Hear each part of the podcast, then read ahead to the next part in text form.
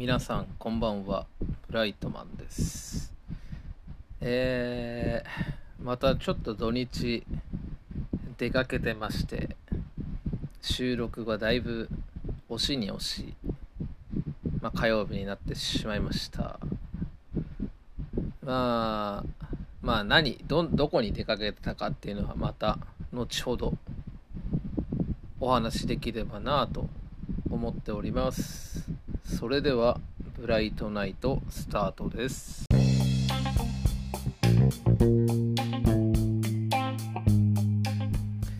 2020年8月25日火曜日。 Anchor、Spotify などでお聞きの皆様いつもありがとうございます。奈良県大和郡山市からお送りするブライトナイト。パーソナリティはブライトマンです、まあ、ということで冒頭でもお話ししたんですけどもまあ前回の僕のお休みが8月21日の金曜日から24日、えー、月曜日までということで、えー、金曜日から日曜日まではちょっとえー、お出かけをしていました。まあというのも、まあ、久々にですねライムスターの DJ ジンさんが京都に来て、まあ、DJ プレイというんですかねを、えー、するということで、えー、その様子を見てきました。まあいつも通り何て言うんですかねすごいいい時間を過ごさせていただきました。でそれもあって、えー、実は京都に、えー、金曜日の夜と土曜日の夜は泊まってたんですけども最近何でしょうね。まあそんなお金もないのでブライトマンはですねお金もないのでゲストハウスに泊まることが多いんですけども今回は京都にあるですねゲストハウスに、えー、泊まったんですけどもちょっと待ってくださいね。そこゲストハウスがそれこそあの京都市内のまあ結構何て言うんですかね栄えてる場所にあるゲストハウスで、まあ、多分んどうなんですかね。あのコロナ中だから安かったのかもわからないですけども。えっ、ー、とゆるるというですねゲストハウスがございましてこちらに泊まりました。まあ場所はめちゃうーんなんだろう近くのもので言うとあの新風館というですね、えー、まあ、今アップリンク京都が新しく入った商業施設があるんですけどそこからまあ歩いて5分ぐらいの距離感ですね。でまあそこにえー、2泊したんですけど2400円で京都に泊まることができて何でしょうね。なんか何もすることねえなって時になんか利用したいなというこれからもそんな感じに思ってます。なんかなんすかねもともと日本家屋みたいなものをリノベリノベーションじゃないな。なんかまあ綺麗にしてでまあなんでしょうゲストハウスなんであのー、上下に分かれた畳敷きのまあ2畳あるかないか1畳半かなのスペースにまあ寝て泊まるぐらいの。あとはまあ共同シャワーと炊事場とかある感じの、まあ、ゲストハウスで。まあシンプルですけど。全然寝泊まりするだけだったら申し分ないし、まあ、雰囲気があっていいですよね。でまあこの後、えー、ワンウィークワンカルチャーでもちょっと紹介しますけどその最終日日曜日は、まあ、僕の最近何ですかね。こう好きな好きなっていうか何ていうの？何て言うんだこれ。えっ、ー、とライフワーク。ライフワークで合ってるのかな？なんかこうまあずっとやっていきたい。趣味の一つである、えー、ペデストリアンデッキ巡り。を、まあ、今回は京都からだとアクセスしやすいってことで滋賀県の方にお邪魔して見てきました、まあ、詳しくはワンウィークワンカルチャーの方で紹介します。で急に本日の話になるんですけども今日、まあ、25日僕は給料日だったんですけどもまあ普段行きつけにしてるスペイン料理屋さんがですね、えー、奈良県、まあ、近鉄奈良駅の近くの持井戸の商店街という、えー、商店街の1本ですね入ったところにあるウェルトっていうですねスペイン料理屋さんがあるんですけども、まあ、そこに行ってまあちょっと贅沢なお昼ご飯を会社の休憩中に取りに行きました。まあメニューとしてはお昼は週替わりのサンドイッチと、まあ、あと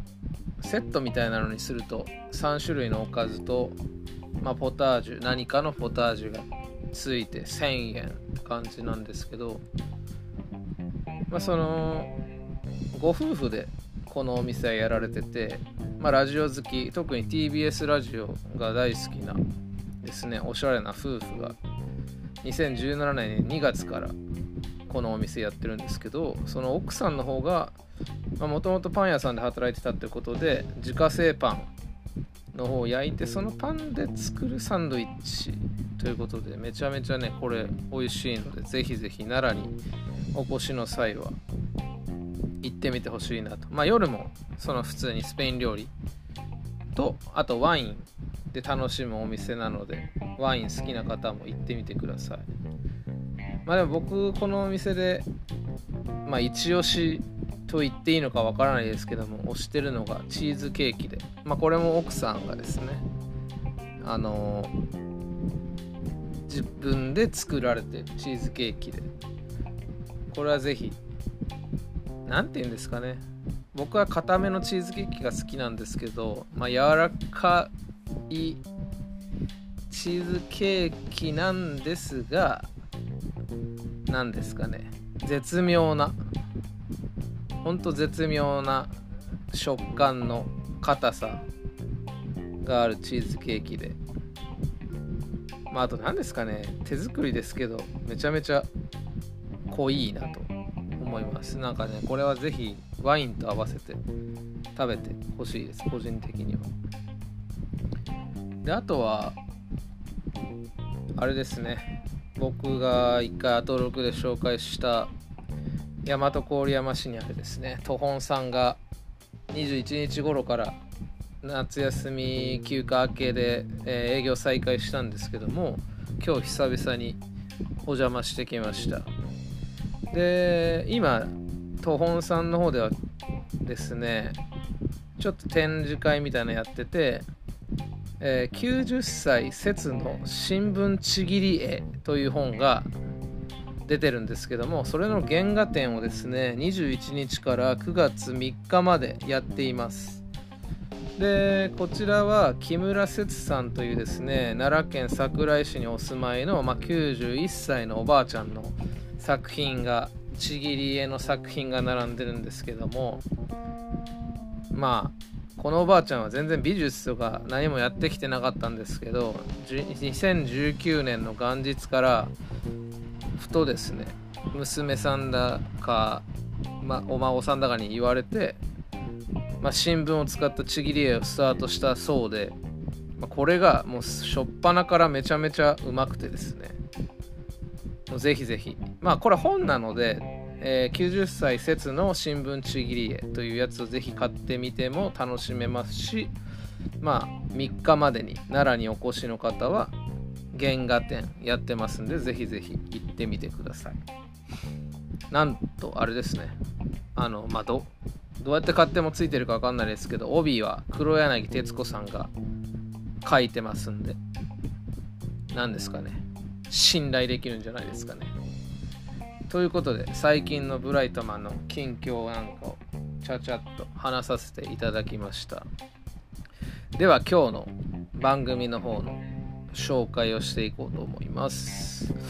まずこの後はリスナーフューチャーパストパスト編なんですけども、まあ、普段であれば1週間のアトロク振り返りますがすで、えー、に火曜日を迎えてしまって、えー、放送も終わってますので、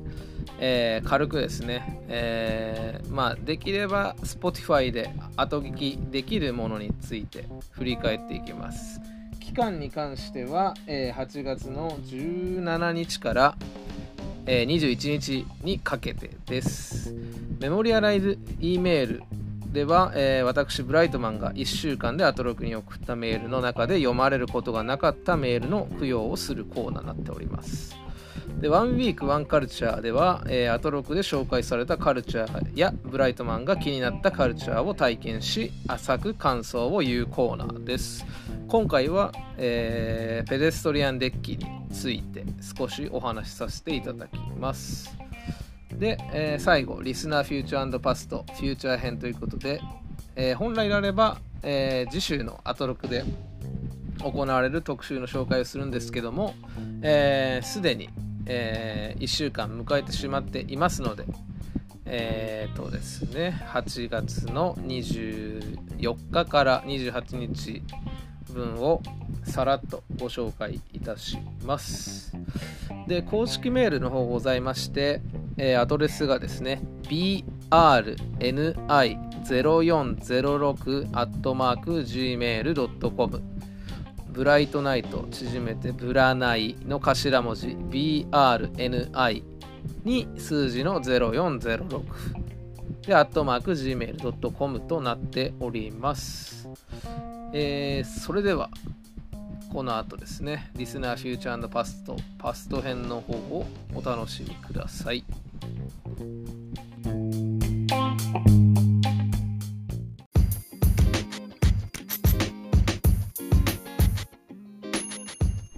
ここからは8月17日から8月21日のアトロクをリスナーであるブライトマンが振り返るリスナーフューチャーパストパスト編です。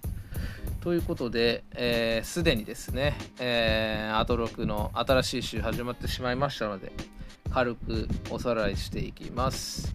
8月17日月曜日熊崎和人アナウンサーの、えー、パートナーの会なんですけどもこれは申し訳ないんですが、えー、もうすでにラジコのタイムフリーでは聞けなくなってます。なので本当であればライブダイレクト、えー、ハンガーさんがですね登場したライブがめちゃめちゃ聞きどころなんですけどもえー、まあ、何かしらの方法で保存されてる方はぜひ再度振り返ってみてください。でこの日はですねビヨンドザカルチャーで真夏のリモートプロレス祭り、えー、R1 クライマックス開催 by スーパーササナンゴマシンということで、まあ、前回2回ぐらいですかね、えー、今まで行われてきたですね、えー、リモートプロレスの、まあ、集大成というかそんな回になってます。でこの回は、まあ、スーパーササダンゴマシンさんと、えー、まあ、ある、まあ、アト6ではおなじみのアマチュアプロレスラーがですねアマチュアプロレスラーって変だけどアマチュアレスラーが、まあ、対決しているとこからという流れがですね面白いのでぜひぜひ、えー、タイムフリーや Spotify で聞いてみてください。でこちらは、えー、放課後ポッドキャストの対象にもなってますのでぜひぜひそちらを、えー、Spotify に加入されている方は聞いてみてください。8月18日の火曜日宇垣美里さんのパートナーの回ですけどもこちらは、えーまあ、ビヨンド・ザ・カルチャーですね。映画パンフの、えー、特集、えー、映画パンフレットは立派な出版物だという特集で、まあ、大島イデアさんというですね、えー、まあ、ミッドサマーとかあとは去年アメリカンアニマルズとかですね。最新で言うと、えー、ブックスマートという映画のパンフレットを担当されている方が、えー、ゲストでお話ししてくださいました。でですね、えー、まあまずとにかくパンフレットっていうのが日本独自の文化でなかなかのコレクターズアイテムだよっていうところもありまああとブックスマートの、えー、公開もあるということで、えー、大島イリアさんの特集組まれたと思うんですけどもまあこの特集はですね大島イリアさんの語りが非常に優しくてですねなかなか聞き心地も良いのでぜひぜひ聞いてほしいですね。でまあ、えー、細かい内容はですね聞いてもらえれば理解できると思うんですけども、まあ、大島イリアさんにとって映画パンフレットとは何ですか？という質問に対して一方通行のラブレターであり僕なりの研究成果ですという本に断っていらっしゃったのが非常に印象的でした。でこの日の特集は、まあ、主に、えー、まあ、僕なりに言うと3つに構成されていてまあ最初はですね大島エリアさんの説明とあと学生時代の映画制作をしていた頃の話があり、えー、その後ですね CM を挟んで、えー、2つに区切られてまして、えー、10分でわかるけど15分くらい語りたい。映画パンフレットを語る時に知っておきたい。3つの事柄。ということでまあその映画パンフレットについての、えー、大島イリアさんなりのポイントのお話とその後ですね大島イリア流映画パンフレットの作り方の内容編とデザイン想定編ということでですね。えー、まあこれをですね大島イリアさんの方が非常に優しく熱く、えー、語ってくれる、まあ、50分になってます。でまあそうですね。あと印象残ってるのは少ないページ数、まあ、パンフレットっていうのは、まあ、非常にですね内容も限られて、まあ、ストーリーであったりとかえー、キャラクター説明であったりとかあとはまあ映画2の人とか、まあ、あとは映画評論家とかのコラムが載ってたりとか結構内容が決まっていたりしてあとはですねこうそんなページ数を増やせないということもあって、まあ、少ないページ数の中に詰め込まなければいけないんですけどもその中でも、まあ、遊びというものを大切にしていると。これはまあ大島エリアさんの師匠からえー、まあ、感じ取ったことで大島エリアさんも、まあ、貫かれている。というのが非常に印象に残っております。まあ、えー、火曜日はそんな感じで大島イリアさんの特集の方ぜひぜひ聞いてみてくださいでまあお時間のある方はこの後ですね、まあ、これを聞くタイミングがいつになるかは申し訳ないんですけども、えー、ラジコのタイムフリーで聞ける時間までにこのお話を聞いていればですね、えー、ぜひぜひタイムフリーで聞くとですね、えー、映画の BGM なんかも差し込まれて面白いと思うので聞いてみてください。えー、続いては8月19日水曜日、えー、日比真央子アナウンサーがパートナーの回ですけども、まあ、この日も、えー、8 20時代のビヨンド・ザ・カルチャーですね、えー高校演劇特集2020夏 by 澤田大樹記者ということで、まあ、毎年恒例の企画がやってきましたという感じですね。で、まあですね、今回の、えー、まあ、高校演劇の夏の全国大会っていうのは Web 総文、まあ、先週の僕のラジオで、えー、ワンウィークワンカルチャーで触れたですね Web 総文をメインに行われるんですけどもまあなんですね。僕らからすると見やすい環境ですけどもまあその中で高校生たちがいろいろと苦悩している現状だとかを、えー、澤田記者がですね非常に丁寧に取材した、えー、内容をもとにお話ししてくださるので聞き応えあるんじゃないかなと思っております。で大きく分けると2つのセクションがあってですね高校演劇界の巨匠たちとえー、部じゃない学校の台頭っていうくくりでお話しされている中で、えー、長崎北高校と、えー、富良野高校。こちらはですね演劇部という形ではなく、まあ、それぞれ、えー、こうなんですかね学芸部の中の演劇班だったり同好会という形で活動している中で全国大会を決めてきた学校もありまあ、なかなか厳しい環境で全国大会まで勝ち進んできたというですねまあなかなか僕らでは知りえないような情報を澤田記者のですねお話で聞けます。でその後ですね紡ぎ出される高校生の言葉生徒創作の世界ということで、まあ、今年は生徒自身がですね脚本を書いてる作品も多くてそこについて語ってます、まあ、その中でも僕がもう事前に見れている落成高校のですね作品は非常におすすめですのでぜひぜひ Web 総文の方で、えー、視聴の方してみてください。それでですね僕が一番この特集でちょっと印象に残ってるのは最近の出来事もあってこういうとこなんですけどもえーまあ、実は今年の大会には2年連続で出場している生徒がいまして、まあ、どうやって2年連続なのかというと、まあ、純粋に部活動で来ましたっていうわけではなく去年ですね、えー、総文祭行われた中で、えー、生徒公表という、まあ、演劇を見て生徒がどう感じたかっていうのを討論する場所に、えー、とですね、参加した子がですね、いまして、えー、ちょっと待ってくださいね。この子が、えー、対馬北高校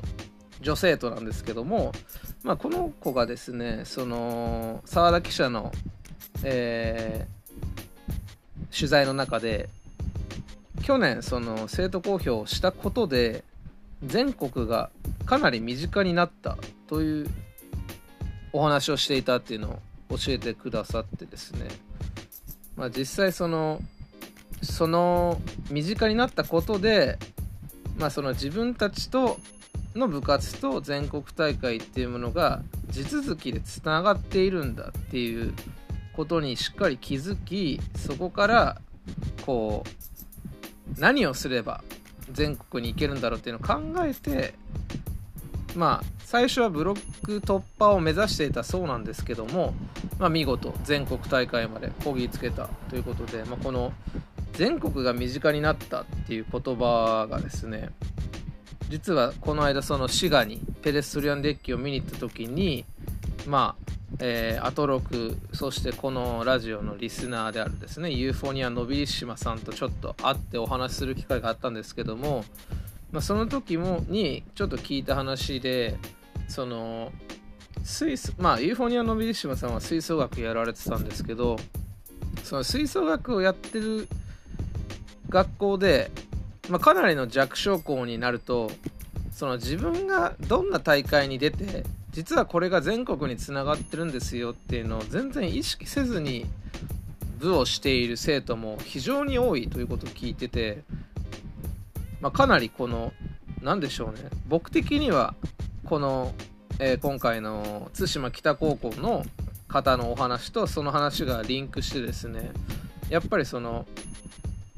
弱い高校ともなるとまあ弱いっていうの表現がちょっと正しいか分かんないですけどあのまあ、高校野球とかだと、まあ、どうやってもこう甲子園につながっているよみたいなのが明確なのであれですけどこういう文化系の部活の大会ともなるとまあいや全国なんてねその誰でも行けるというかそもそも資格あるのかなぐらいでさえわからない人たちもいてこうじゃあ何をすればっていうことすら何も見えないまま3年間過ごす人もいるっていうのをですねそのユーフォニアのビリシマさんのお話を聞いて逆にこの対馬北高校の生徒は生徒公表で全国大会を見たことで気づけたっていうのを聞くとあこうなんでしょうね。ある種ウェブ総文があることでそれを気づく生徒がもっと増える可能性もあるしまあ吹奏楽部も一緒ですね。吹奏楽部も、えっと、ウェブ総文では公開してますんで、まあ、そういうのが何でしょうね。アドバイスも必要だけどこう自分たちで気づくきっかけにもなってまあいいのかなって思うと同時に、まあ、まだまだそういう裾野は厳しい環境もあるのだなというのを痛感させられました。まあそんなところですね。ぜひぜひ Spotify の方で聞いてみてください。で、えー、っとですね、続いてが、えー、8月の20日、えー、木曜日ですね。こちらは、うないアナウンサーのパートナーの日ですけども、まあ、この日は、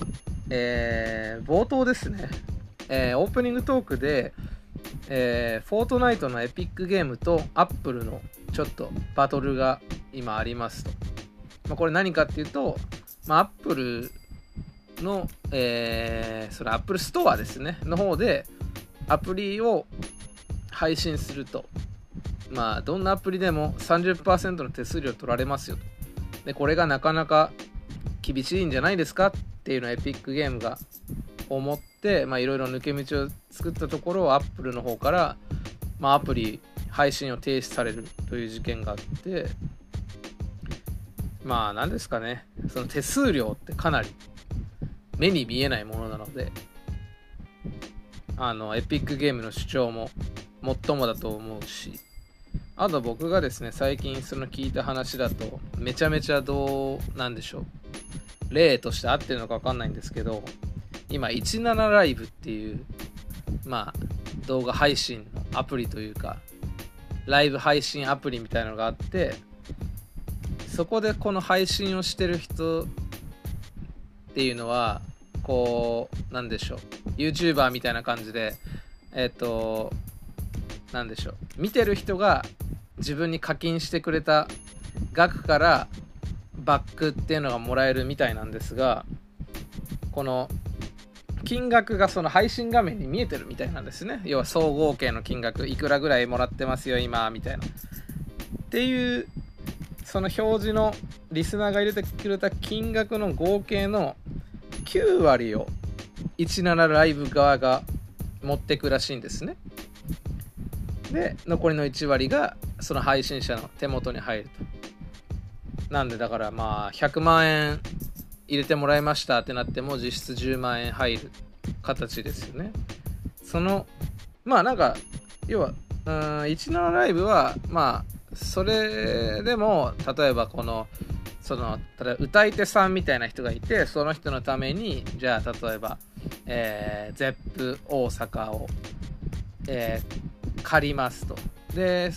ランキングがあって上位何名に入った歌手の方はここでライブができますよ。みたいなことで要は無名なアーティストでも例えば ZEP 大阪にボンと自分のお金とか保証なく立てるみたいなところで喜ばれているみたいなんですけど、まあ、これが一歩間違うと、まあ、フォートナイトのエピックゲームのようになるのかなと思うと、まあ、また考えものなんですけども、まあ、その手数料とかそういうものっていうのはねほんと僕らには分からない世界ですけども。まあ何ですかね独占的なところも難しいしまあ、あとはその冒頭で言ってたのは、まあ、そういうデベロッパーとかその制作者へのしわ寄せが、まあ、どんどんどんどんひどくなっていくのでそこは考えてほしいなというところではありますね。えー、木曜日は以上です。で、ラスト8月21日の金曜日は、えー、ライブダイレクトですね。太郎ソウルさんのライブがとにかくやばかったので、ぜひぜひ、えー、まだ間に合いますので、ラジコタイムフリーの方で聞いてみてください。そしてこの日は、ムービーウォッチメンの方で、えー、海辺の映画館、キネマの玉手箱、大林監督の遺作となりました映画の、えー、映画表をやってますので、まあこれを聞けば間違いないかなと思っております。まあそんな感じで、まあ意外と時間いってしまいましたけども、えー、フューチャーパスト、リスナーフューチャーパストの、えー、パスト編でした。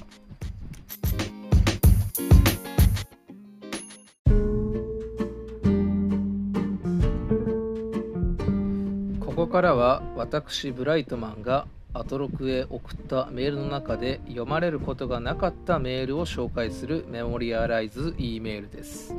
今回の対象期間は8月17日から21日になっておりますえー、それでちなみに状況としてはですね、えー、まあ、えー、その週は9通ですね送って1通読んでいただきました。ありがとうございます。で今回まず取り上げたいのがまあ、なかなかあんま取り上げませんけど月曜日8月17日ですね熊崎和人さんのグラビア紹介のコーナーに向けて送ったメールです、えー、その日はですね熊崎アナウンサーがトーミさんというグラビアアイドルのご紹介をされてたのでそこに、えー、でトーミさんって方がえ、ー、と漢数字の10に味でトーミさんという方で、まあ、その放送中に、えー、これなどういう名前の由来なんだろうねって話をちらっとしていたのでそこに対してのメールになります。えー、トーさんの名前の由来母親と軽井沢までドライブしていた時にたまたま地元長野県で「ようこそ東美市へ」という看板が目に入り「東美って言葉の響きええやん」というところからえー、多かった画数を削ろうと思って最初に思いついたのが、えー、漢数字の10に味で遠見だったそうです。もともとはニコニコ動画で何々を踊ってみたを、えー、投稿する踊り手として活躍していたそうです。ということでまあ、その長野県の東御市というのは東に、えーまあ、御所とかのえー、5ですね行人弁に下ろすという字で東御市だったんですけどまあねそんな画数が多いと可愛くもないということで一発目に頭に浮かんだのが12味で東美さんだったというらしいですね。東美さんはえー、年始ぐらいの川崎彩さんのですねラストグラビアのえー、写真集の発売お渡し会みたいな時にたまたま一緒に来ててお会いしたんですけども非常に小柄ででまあお綺麗でですね。あのこれから活躍していくグラビアアイドルなんじゃないかなというふうに思っています。で、えー、もう1通が8月の20日ですねの、えー、カルチャートークに送ったメールです。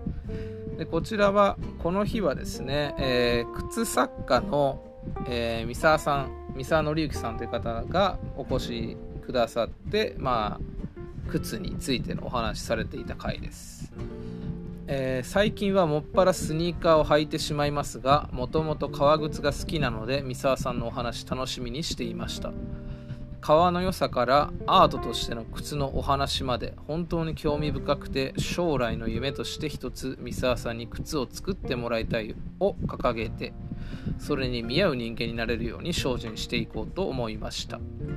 シドミードさんのトリビュート見ましたが美しすぎました。ということで、ま、そうですね。僕はもともとそれこそ専門学校の時に革靴を初めて買って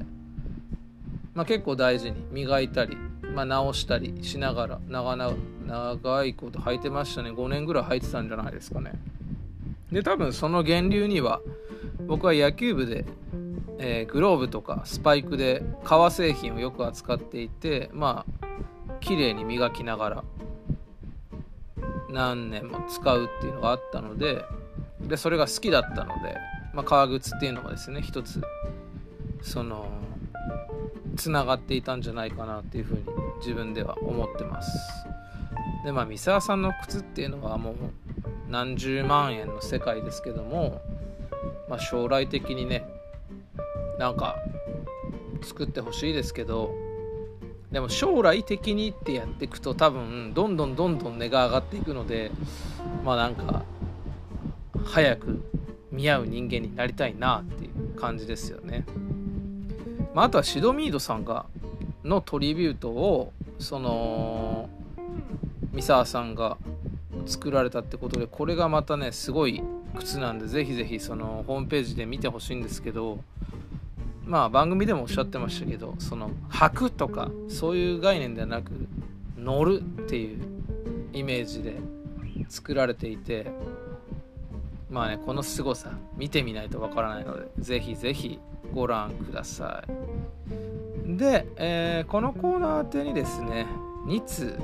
リスナーさんからですね、メールもらってますので、そちらも紹介していきたいと思います。まずは、えー、アリンゴさんという方ですね。でこれちょっと前の放送に対してのメールになりますんで、えー、ブライトマンさんこんばんは、えー、ボリューム8聞かせていただきましたポッドキャストの中でリスナーのアトロクに送った不採用メールについて触れていたので今週読まれなかったメールの供養をお願いしたいと思いメールしました。というのも私は今週3通送りましたが1通も採用されず悲しい思いをしました、まあ、ありますよねそういうのね。なのでその中の1通を送らせていただきます。文化部特集の際にオープニングで帰宅部特集についてお話しされていたのでその時に送ったメールです。ブライトナイトでこの企画が盛り上がればなかなか面白いコーナーになると思ったので恥を覚悟で送ります。ありがとうございます。で文化部特集っていうのが、えー、8月12日の水曜日、えー、ですねにありました。でそれについてのメールです。えー、歌丸さん帰宅部特集をするなら運動部でも日の当たらない部運動部特集もお願いします。甲子園に行ったり全国大会へ行ったりできるのはえ、できる強豪は一握り。その下には多くの弱小チームややる気のない部活動が存在しているのをご存知ですか、えー、地方大会1回戦も勝てない部活が山ほどあるんです。私もそういう運動部の一人でした。その部活の裏側には日々の練習を怠けていた事実はありますがアルプススタンドの端ならぬ校庭の端の方でストーリーもあるんです。よ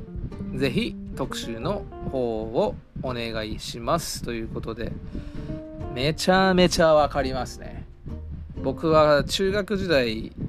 は野球部で、えー、まあ、小学校から中学校まで9年間野球を、まあ、しっかりやってたんですけどもまあ、僕も中学の時は何でしょうね自主練習っていうのは僕自身ほとんどしたことがないんですが、まあ、部活動中はかなり何でしょうかね頑張っていたような記憶はありましたけど、まあ、最後の大会はですね1回戦負けしましたね、まあ、これも話すと長いんですけどね。僕がそれこそちょっと前でアトロクでメール読まれたピッチャーに彼女を取られたというですねそのピッチャーとの因縁がかなりですねある試合ですね、まあ、あとは、えー、まあ、野球部だったんですけど、えー、水野のですねスパイクでグレードがあるんですけど僕はその時ですね親にねだって水のプロというさ一番ハイグレードなスパイクを買ってもらったんですけど前日に雨が降ったグラウンドでめちゃめちゃ泥だらけだったんですね。でまあそれをまあ使おうと思って買っていたんですけどもまあドロドロになるのが嫌なのとまあまあ勝てるだろうと思っていたので別のスパイクで参加したら、まあ、見事1回戦負けでそのまま夏が終わってしまったということでですね。まあいろいろ思い出はありますね、まあ、またその最後の試合っていうのについてはどこかで触れる機会があれば触れたいなと思います、まあ、ちなみにねアリンゴさんは何部だったんでしょうね。まあその地方大会1回戦勝てない部活の一つというふうにおっしゃってますけどね。気になりますね。まあね確かに強豪校に比べれば怠けてたり、まあ、それこそ自主練習しないなんていうのがですね響いてるのは間違いないといえば間違いないですけども。まあ今思えば何でしょうかね。楽しく部活できてたのはいいのかなというふうには思ってます。まあ逆に高校では僕は野球で高校行きましたけどもあの何でしょうね。空気感に馴染めず速攻でやめました、まあ、そこは、えー、アトロクティーンウェーブスでも似たような話がありましたけどもまあなかなか共感の多いメールだったんじゃないかなというふうに思っております。で、えー、もう一方ですね。先ほども名前を挙げましたけどもユーティフォニーはのびりしまさんのメールです。で、えー、まあ一つのメールにですね2通内容がありますが今回はその、えー、この、えー、このコーナーに対するメールの部分だけ読ませていただきます。えー、とですねおたげ、お焚き上げしていただきたいメールも送らせていただきますということで、えー、それは本家アトロクでのフューチャーパストでも、こちらのフューチャーパストでも振り返ることがまず持ってない金曜日20時前のコーナー、中小概念警察へ送ったメールです。これはなかなか耳が痛い話ですけど。で、以下、えー、投稿メール本文ですということで、えー、中小概念警察に送ったメールをくださっています。私が気になる抽象概念は猫の手も借りたいです。皆さんすでにお気づきだと思いますが猫に手はありません。この世に存在しないものを借りたいとはどういうつもりなのでしょうか。それとも昔の猫には手があったとでも言うのでしょうか。取り締まって叱るべきと思うのでぜひ捜査をお願いいたします。で、えー、このメールをですね送ってくれた時に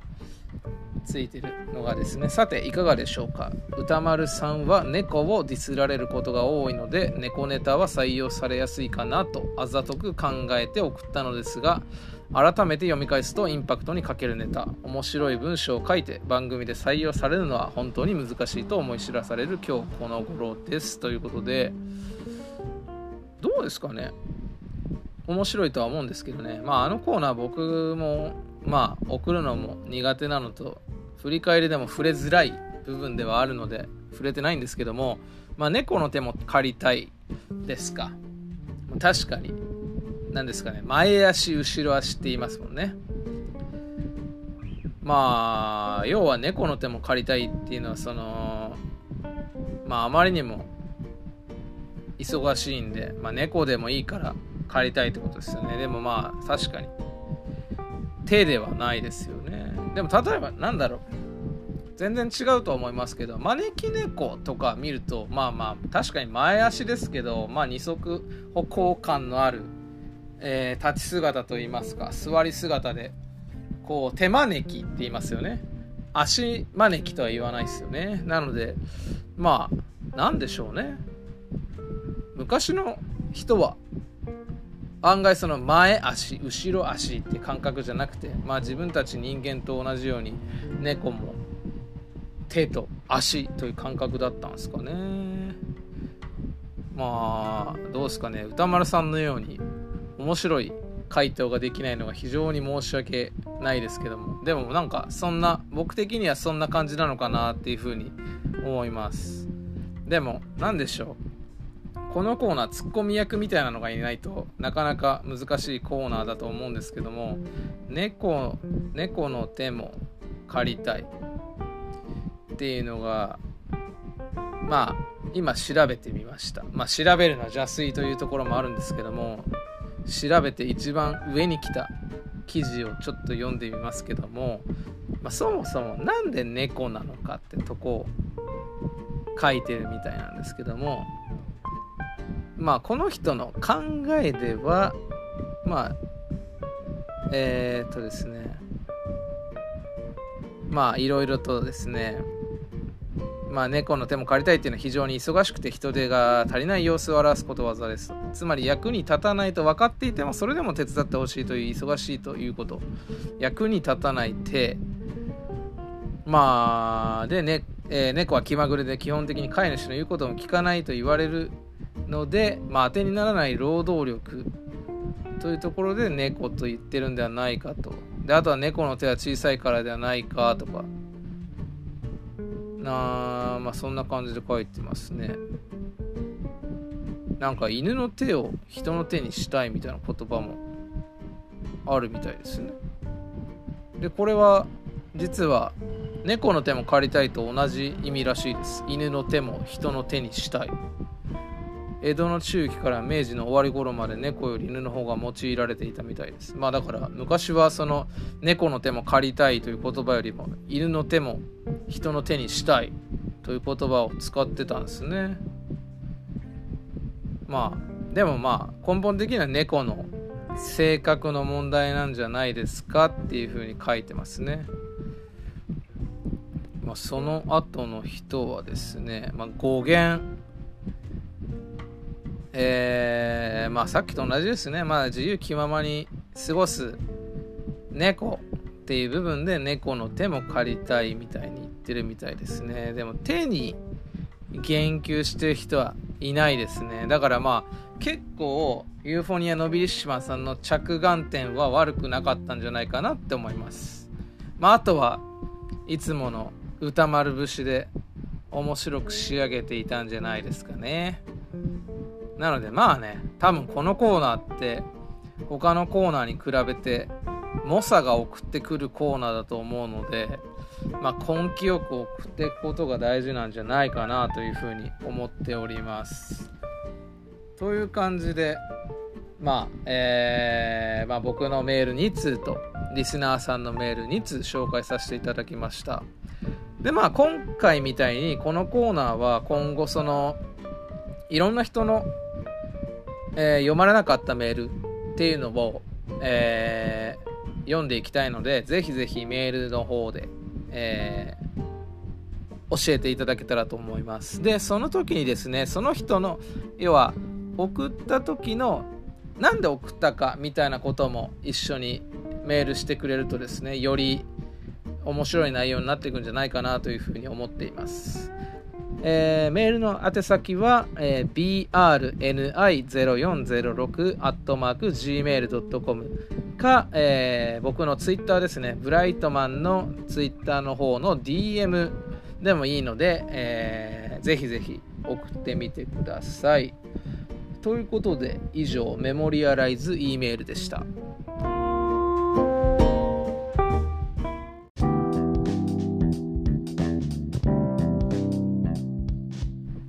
ここからはアトロクで紹介されたカルチャーや気になったカルチャーを私ブライトマンが実際に楽しみその感想をダラダラとお話しするコーナーワンウィークワンカルチャーです。ということで今週は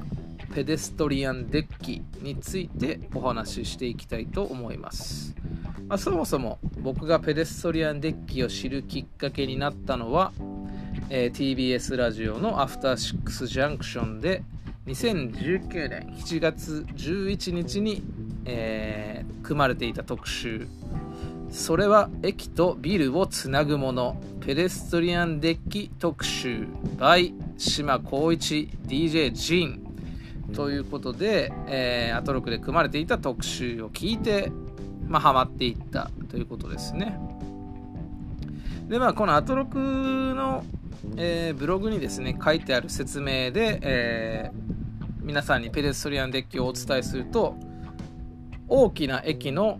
2階出口を出た時地上に降りることなく他のビルやショッピング施設に歩いてそのまま移動できる超快適な大型の歩道橋のことをペデストリアンデッキというんですね。なので、まあ、こう広場のを合わせ持っていたり、まあ、ちょっとしたベンチがあったり、まあ、中には通路だけというタイプもありますけども、まあ、それを総称してペデストリアンデッキというふうに呼んでいます。で今回は、まあえー、冒頭でもお話ししたんですけども京都に私2日泊まっていましたので、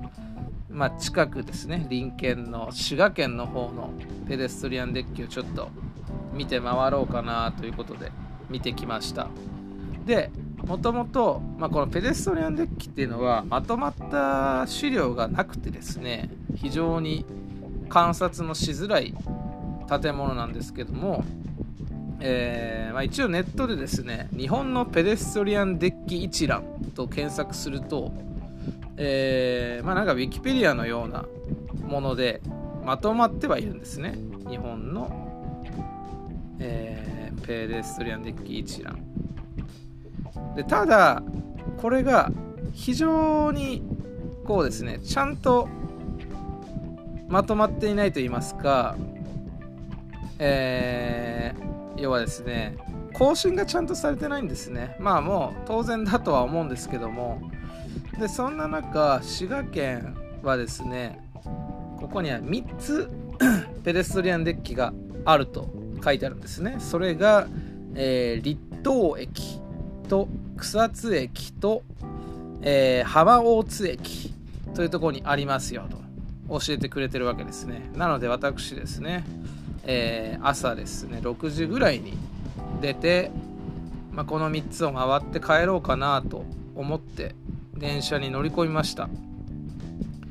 で、えー、まあ電車に乗ってですね、まあ、浜大津駅は非常にまあ京都の方に近いので一旦遠くから攻めようということで、えー、どんどんですね琵琶湖の、えー、東側をずっと北上していきました。ただそんな中でえー、とですね Google マップでペデストリアンデッキと検索すると実は先ほどの一覧に載っていなかった近江八幡駅というとこにもペデストリアンデッキがありますよというふうに出てくるんですね。なので僕はまずその近江八幡駅を目指しました、まあ、近江八幡っていうとね新幹線も止まるようなとこですけども。でまず近江八幡のペデストリアンデッキというのはですね、えー、まあ、非常に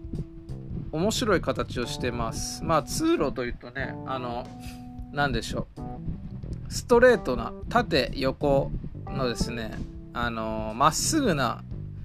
通路を想像するとは普通思うんですけども、この近江八幡の、えー、ペデストリアンデッキはですね、まあ、駅から、えー、イオンモールに向かって伸びてるんですけど、何でしょうね。ホー横から見た放物線といいますかくねくねとした形をしてるんですね。でそれが、えー、まあ、イオンモール。でここのイオンモールが特徴的なのはこうなんて説明したらいいかな。何番街みたいな1番街から3番街ってあるんですけどそのでかいイオンモールじゃなくてポツポツポツと点々点とですねイオンが分散してましてそこの架け橋になっていますと。でまあ形としてはまあ道路をですねうまいことあの避けて作られてるのでまあちょっとあのぐねぐねとカーブしているえー、っとですね左カーブと右カーブが1つずつあるペデストリアンデッキになってます。まあ、特徴としてはそのカーブが非常に特徴的ですね。でただこのペデストリアンデッキは広場の利用というよりかはわりかし交通、えー、歩行に対して向いているペデストリアンデッキになってます。で、えーまあ、このペデストリアンデッキは、まあ、イオンもあってですね。でさらにイオンにはここはイオンシネマがついてるのでまあ映画も同時に楽しめる。で、えー、奥まで歩いていくとですねイオンスポーツクラブというですねスポーツジムも併設されていてですね結構この上で何でもできるペデストリアンデッキになってます。カラオケにも行けますね。まあでもただですねまあこれディスにはなるかわからないですけどもまあ滋賀はですねこれは日曜日でしたけどもとにかくまあどうなんですかね？京都まで遊びに行っちゃうんですかね？めちゃめちゃ人が少なかったです。まあ、なんかそこがちょっと寂しかったですね。で続いてですね向かったのが実は、まあ、これが一番北端だと思っていたらこのですねもうちょっと北上したところに長浜市というのがありましてそこの長浜駅にもペデストリアンデッキがあるっていうのをですね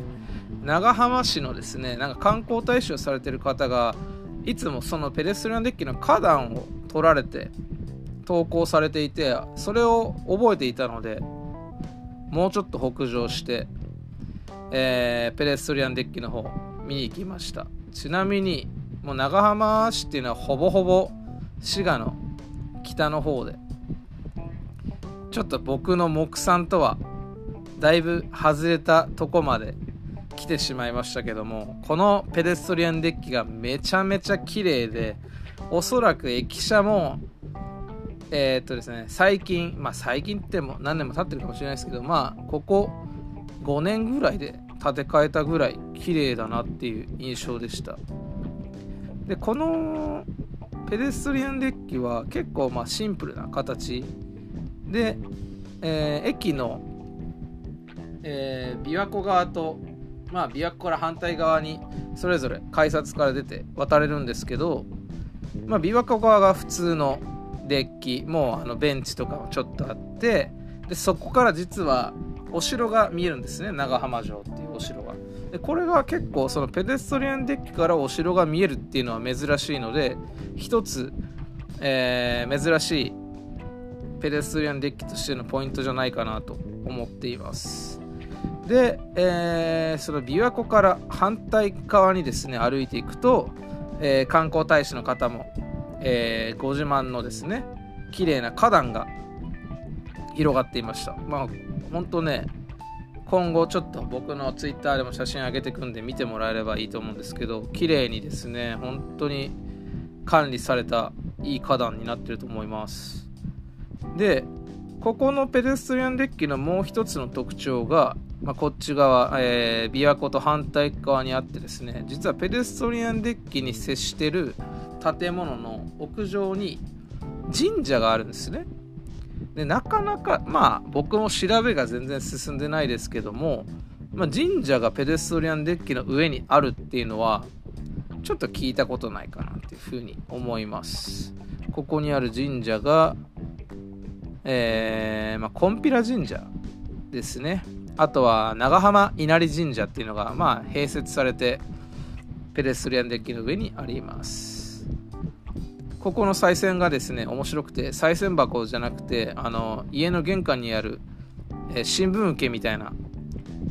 えー、口があってそこから賽銭を入れる形になってます。まあ、あとは何ですかねここのペデストリアンデッキは結構なんか子供の遊び場みたいなスペースがあったりとかあと併設されてる施設に小さな水族館ってことで琵琶湖の淡水魚を集めた小さい水槽がいっぱいあるのもまあどうだろう。ペデストリアンデッキの上に水族館があるところってちょっと僕は今のところは分かんないですけどまあ珍しいんじゃないかなと思います。そうですね。結構僕は正直このペデストリアンデッキ気に入ってしまって、まあ、長浜駅結構僕の理想に近いペデストリアンデッキじゃないかなというふうに思います。まあ、結構ここが多分滋賀では一番北端のペデストリアンデッキじゃないかなと思ってるんですけども、まあ、ここからですね、えー、ユーフォニア・ノビリッシマさんとお話なんかしながら、えー、お別れした後はどんどんどんどん、えー、滋賀を南下していくことになります。でまず一番最初にぶち当たるのが栗東の駅のペデストリアンデッキ。もうここはもうですねほんと通路しかありません。アルプラザというですねショッピングモールに向かって長い通路が駅から伸びているだけですね。まあペレスリアンデッキの上に図書館とかあるんですけどまあこれはね結構いろんなとこにあるパターンですね、まあ、あとはしっかり駅前のタワーマンションに向かって伸びてるのも、えー、理想的ですね。で、まあ、この立東はですね以前来たことがあってびっくりしたとこではあったんですけども。あと駅前にですねもう水が流れることがなくなったなんか滝のオブジェみたいなのがあってそこはぜひなんかね、まあ、休みの日ああまあでも日曜日に行ったので流れないのかまあ節水ということで多分流れてないんですけどもぜひぜひねこのいつか流せる時期が来たら水が流れてるところも見てみたいですね。まあ、あと立東駅は駅舎が結構独特なのでぜひぜひ、えー、まあ、写真で調べてみてください。でそこからまた南下進みまして今度は草津駅ですね。草津駅は、まあ、草津がえー、っとですね東海道の宿場町だったんですかね。ということでちょっとあのペデストリアンデッキの上にえー、まあ、ペデストリアンデッキを街道ふれあい広場というふうに呼んでるみたいなんですけど、なんかその宿場町のその関所の門みたいな感じで、えー、ペデストリアンデッキ、えー、駅からペデストリアンデッキに抜けていくときに、えー、渋い門が見えます。あとですねここは特徴的なのはまあ雰囲気出すためでしょうね。松が結構大きめの松が植えられててそれがまあ今まで見たことないタイプだったので渋いかなと思います。でこのペデストリアンデッキは左右に大きな百貨店を2つ抱えているのであの幅広のですねペデストリアンデッキです。でここはそのベンチとかも、えーと、屋根がしっかりあるタイプのベンチがあったりするのでまあまあまあ居住性も良くてですね過ごしやすいんじゃないかなというふうに思います、まあ、ただ結構あのー、駅前が開けてますんでまあね気にされる方もいるかもしれませんけどもぜひぜひお近くの方はここで楽しんでみてもいいんじゃないでしょうか。で、さらに南川進みまして、まあ、隣の駅ですね。南草津駅。これはマジで不意打ちでした。駅、えー、電車から見てて、わー、あるな、これと思ってすぐ降りてみました。まあ、ただ、ここは、まあ、ちょっと言い方は悪いですけども、しょぼめな、小さめなペデストリアンデッキで、まあ、もはや本当に広場もなく横にあるですねえー、フェリエっていうあの商業施設があるんですけどそこにあのぴったしそこにつながってるだけです、えー、歩いてうん歩いて30秒ぐらいですかね。右、えー、左カーブを描いた綺麗な、えー、ペデストリアンデッキになってますなんか駅前のオブジェが結構印象的でしたね。なんか黄色い塔みたいなのが4つぐらい立ってました。ここはちょっと特筆して喋ることがないので、こんな感じです。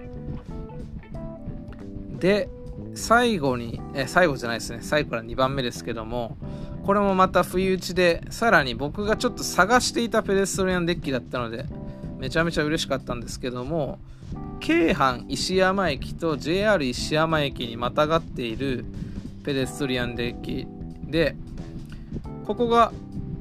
何でしょう、まあ、通路っていう意味では、まあ、通路ではあるんですけど石山駅とその京阪石山駅を結んでいてそこがもう大きな広場だけって感じにのペデストリアンデッキになってます。でここは非常にタイルが綺麗でしてえー、まあ、通行用のタイルは茶色で広場用のタイルは青で。まあなんかチェックにもなってるんですけどここが非常に綺麗なのでほんと来たかった一箇所ですね。でここはなんかその東海道を旅する松尾芭蕉の銅像がなぜか建てられていたりまあゆかりの地なんですかね。ちゃんと見てなかったのであれですけど松尾芭蕉がいたりします。でえー、まあ、ベンチもありますね。ただ、ここのベンチは屋根は、あの、なんですかね、透かしというか、あの、棒が上にいっぱいバーってあるタイプで、隙間があるので、まあ、あんまり、なんでしょうね、広場としては好きですけども、夏場とかはなかなか厳しいとこじゃないかなと思っています。それで最後が、えー、っとですね、京阪の琵琶湖浜大津駅ここがまあこの今回巡った中では最大のペデストリアンデッキで、まあ、そのつながってる先っていうのは、えー、駅の隣にあるですねボランティア施設みたいなところ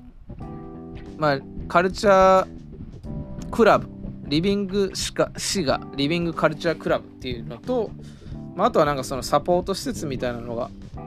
あるんですけどそこにつながっているのと、まあ、あともう片方は、えー、ラウンド1とあとえっとですね滋賀のホテルにつながってますね。琵琶湖ホテルですね。につながってます。でこのペデストリアンデッキは名前がついてて浜大津スカイクロスというですねちょっとおしゃれな名前がついてます。まあ何でしょうね。ペデストリアンデッキとしては何でしょう。まあ通路もあったりでしっかりですね広場も大きめな広場が2箇所あったりするのでまあ居住性自体はいいんですけどまああんまりそのお店とかと接してはいないのでまあちょっとあの魅力に欠けてしまうところは否めません。でまあラウンド1につながっててここもラウンド1の中に、えー、アレックスシネマというところがあって、まあ、映画館の見れるペデストリアンデッキになってますねまあとにかくここは結構バカでかいのででその琵琶湖ホテルの方まで含めるとまあデッキからは降りてるんですけども地続きにあの地上に降りずに琵琶湖ホテルの端まで歩けるので本当それも含めて結構大きなえー、ペデストリアンデッキになってて、まあ楽しめはするんじゃないかなと。ただ、ちょっとその、居心地的な意味では、ちょっと劣るかなと思っています。まあ、こんな感じで、琵琶湖じゃないな、えー、滋賀県にはですね、結局のところ僕が探して分かった中では、えー、1、2、3、4、566箇所ですねペデストリアンデッキがあるというのを今回実地調査で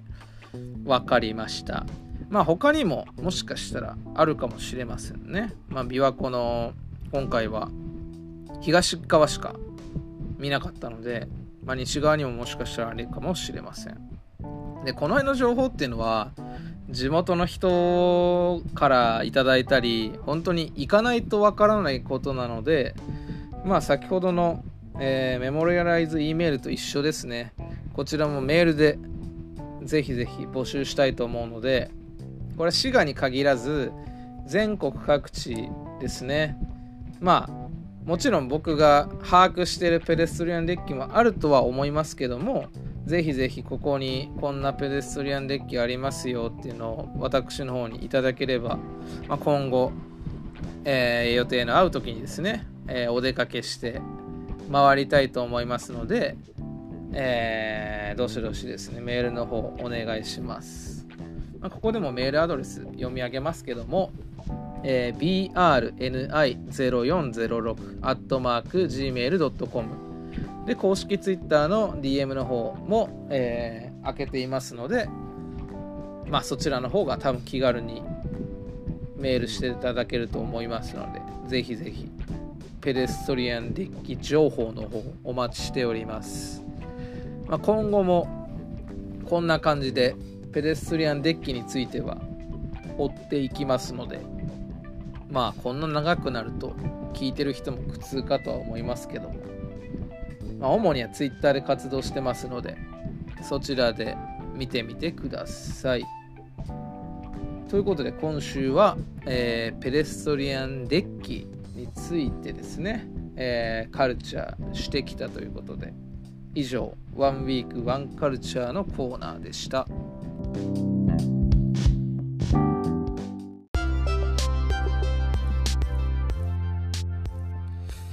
それでは、えー、次週といきたいところですが今週ですねもう8月24日月曜日から8月28日の金曜日までのアトロクの特集を確認していくリスナーフューチャーパストフューチャー編です。ということでもう始まってしまっていますので、えー、ざざっと紹介していきます。月曜日は18時半から、えー、カルチャートーク映画監督エスクレイグ・ザラーの魅力とはということで、えー、今回はですね、えー、村山明さんの方が、えお話いただきました。で19時からのビ、え、ライブダイレクトはビバオラさんボストンを拠点に活動している R&B アーティスト、えー、のライブですね。で20時からのビヨンドザカルチャーは、えー、オアシス特集 by ノーナリーブスにシデラゴーターということでもう放送済みなのでぜひぜひ、えー、ラジコのタイムフリーと Spotify の方で確認お願いします。で本日8月25日火曜日は、えー、18時半からスカートの澤部渉さんのおすすめ漫画の紹介19時の、えー、ライブダイレクトは DJ 渡来さんの、えー、DJ ミックスですかね。で20時からの「ビヨンドザカルチャーは島尾真帆さん登場でお送りする島尾真帆物語第2章。ということで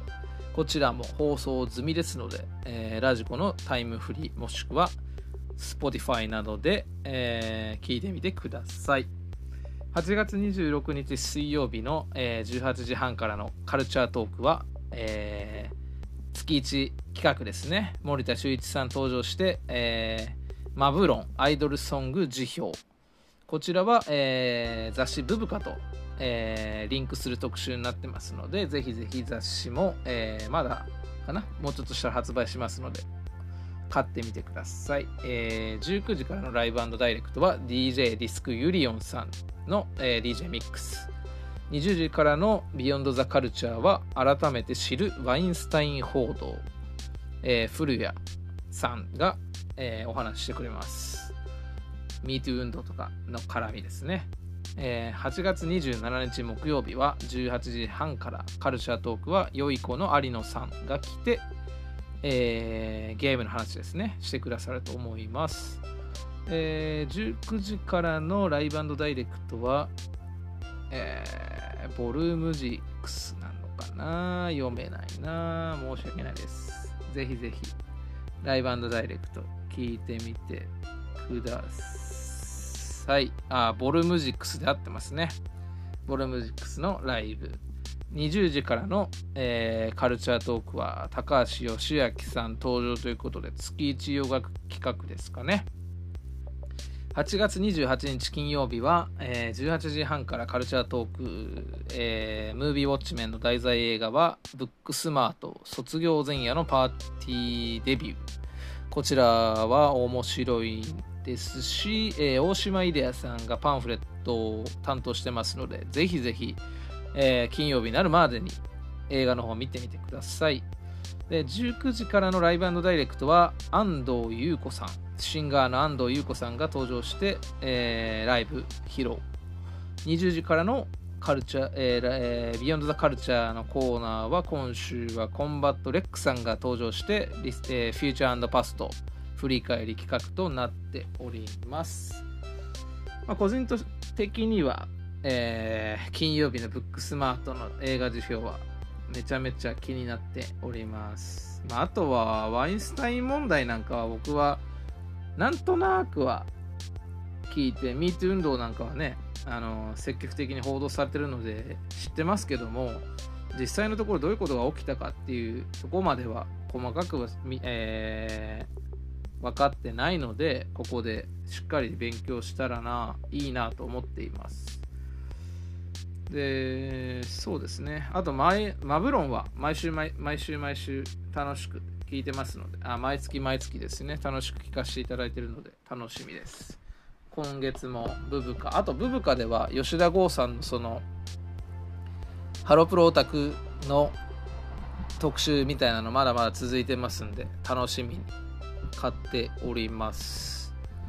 まあそんな感じですね。今週はもう、えー、放送集入ってしまってますのでざざっと紹介になりましたけどもぜひぜひ、えー、タイムフリーですね。あとは Spotify やラジオクラウドなどを駆使してアトロクの方を楽しんでいきましょう。以上リスナーフューチャーパストフューチャー編でした。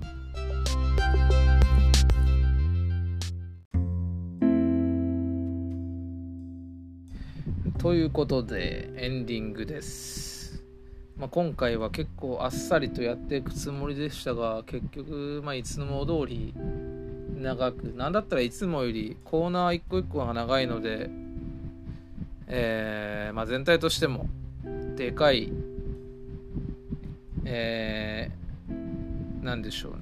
ラジオになってしまったなという感じです。まあ何ですかね。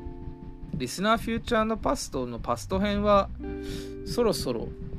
うーんまあ潰してもいいかなと思っていて、まあ、っていうのはリスナーフューチャーパストのそのパスト編とメモリアライズ E メールっていうのは結構そのなんだろう。結局メモリアライズ E メールでも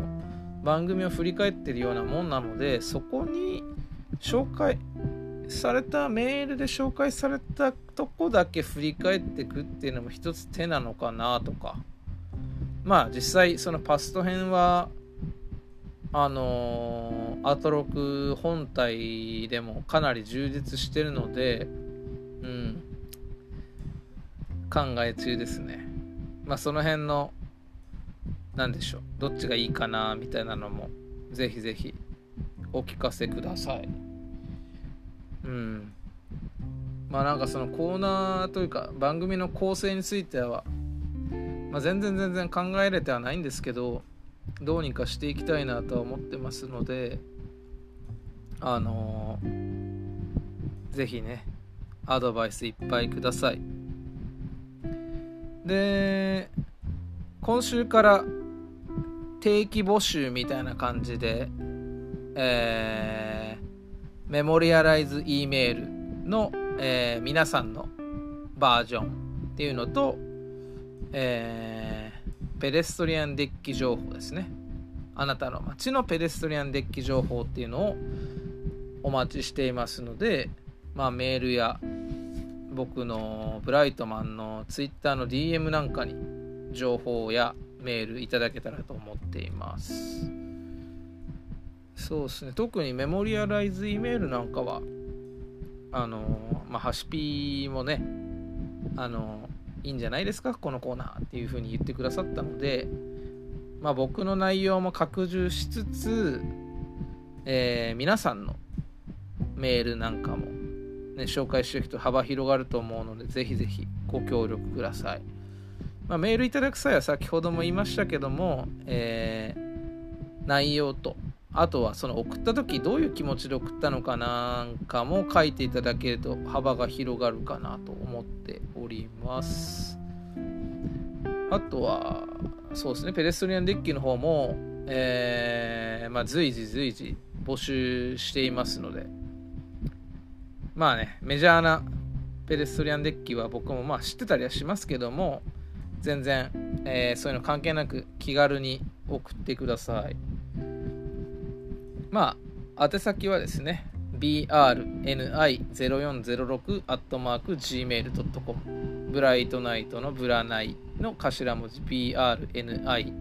に数字の0406で、アットマーク gmail.com となってます。あとは、ブライトマンの DM ですね。お願いします。まあ、そんな感じですかね。今週は何かできるかな。一応予定では、まあ、先週の大島イデアさんの特集を受けてパンフレットを僕は去年2019年に見た映画はだいたいまあかぶりも入れたら100本ぐらい見たんですけどもそのほとんどでパスえー、ど忘れした。なんだっけ。そのほとんどでパンフレットを買ってきたんですけどもまあ去年は47都道府県ツアーもあったしアトロクもちょ今またスタイルが変わって聞き方が変わってるんですけど本当まあリアルタイム聞けるだけ聞いて後からも何十回も聞き回してたんででメールの送る量も結構違ったのであのパンフレットをね買うだけ買って見る余裕がなかったのでこれを機にパンフレットを見てであの大島イリアさんを特集したあの雑誌の方も雑誌というかジンですねもう買っているのでそちらを読んでいこうかなというふうに思ってます。結構あれっすね。夏ですけど徐々に夜とか過ごしやすくなってきたのであのそういう読書系も精が出るかなと思います。まあそれでも結構ベタベタしてますけどね。まああとは何ですかね。ちょっとまあなんか毎回言ってるかもわかんないですけど家の掃除をいい加減しないととんでもないことになっていますんでほんとゴミ屋敷みたいな感じなのでもうちょっと涼しくなったらしないとなとか思っています。あとは何かあったかな。そんな感じだとは思っているんですけども。そうですね。まああとはあれっすね。あのユーフォニア・ノビリッシマさんのメールが途中だったので先ほどは、えー、メモリアライズ E メールで抽象概念警察へ送ったメールのお焚き上げをしたんですけどもそのメールにですね別口でついていたメールを読ませていただきます、えー、ブライトマンさんが以前から希望されていたインターステラーの IMAX によるリバイバル上映が決定したみたいですね。いくつかのツッコミどころはありながらもそれらを吹き飛ばすほどの圧倒的なビジュアルと丁寧な語り口が印象的な作品だったので私も機会があればレーザー IMAX で鑑賞してみたいものです。ということでまあまさにですね僕がずっと言ってきたえー、クリストファー・ノーランのリバイバル企画の中で、まあ、インターステラーようやく来ました。まあなんすかね、インターステラーがなんで好きかみたいなとこはちょっと自分でもわかんないですけど、まあ圧倒されたんですよね、その映像表現。まあ確かに、とんでもなところもちょろちょろありますけども、ぜひぜひですね、今後の機会にレーザー IMAX で見てほしいとこではありますね。で、グランドシネマサンシャインとか、あとは109シネマズエキスポシティとかだと、フルサイズの確かやるとか言ってたかな？なんかリマスターかなんかしてやるとか言ってたはず。まあ間違ってたらごめんなさい。なのでまあぜひ行きたいと思います。でいつからだっけな？えー、これがちょっと待ってくださいね。インターステラーはこれはどうやったら出てくんだろうな。でも確かすぐ近くの金曜日だったはずなんで4日かな？確か4日ぐらいから2週間ぐらいやるはずなのででテネットがその後すぐ公開って感じだと思うのでぜひぜひ見てみてください。まあこれはまあね見てる方は知ってる方も多いと思うんですけども実はティモティ・シャラメが出ている映画なのでまあ結構ちょっとしか出てこないのであれですけど、ぜひぜひ日比さんにもね、見てほしい映画の一つじゃないかなと思います。まあ、あとは何でしょう？うーん。まあ、知り合いとよく話してたのは、マット・デイモンが途中出てくるんですけども、そのマット・デイモンの主演作の、えーと、ちょっと待ってくださいね。オデッセイと公開時期が近かったのとか、まあ、あとはちょっとねその登場するマット・デイモンの境遇が似ているところもあってそんなお話もした記憶があるので、まあ、気になる方はぜひぜひ見てみてください。まあそんな感じで今回の、えー、ブライトナイトも以上になります。ということでえー、長い間お聴きいただいてありがとうございました。ブライトマンでした。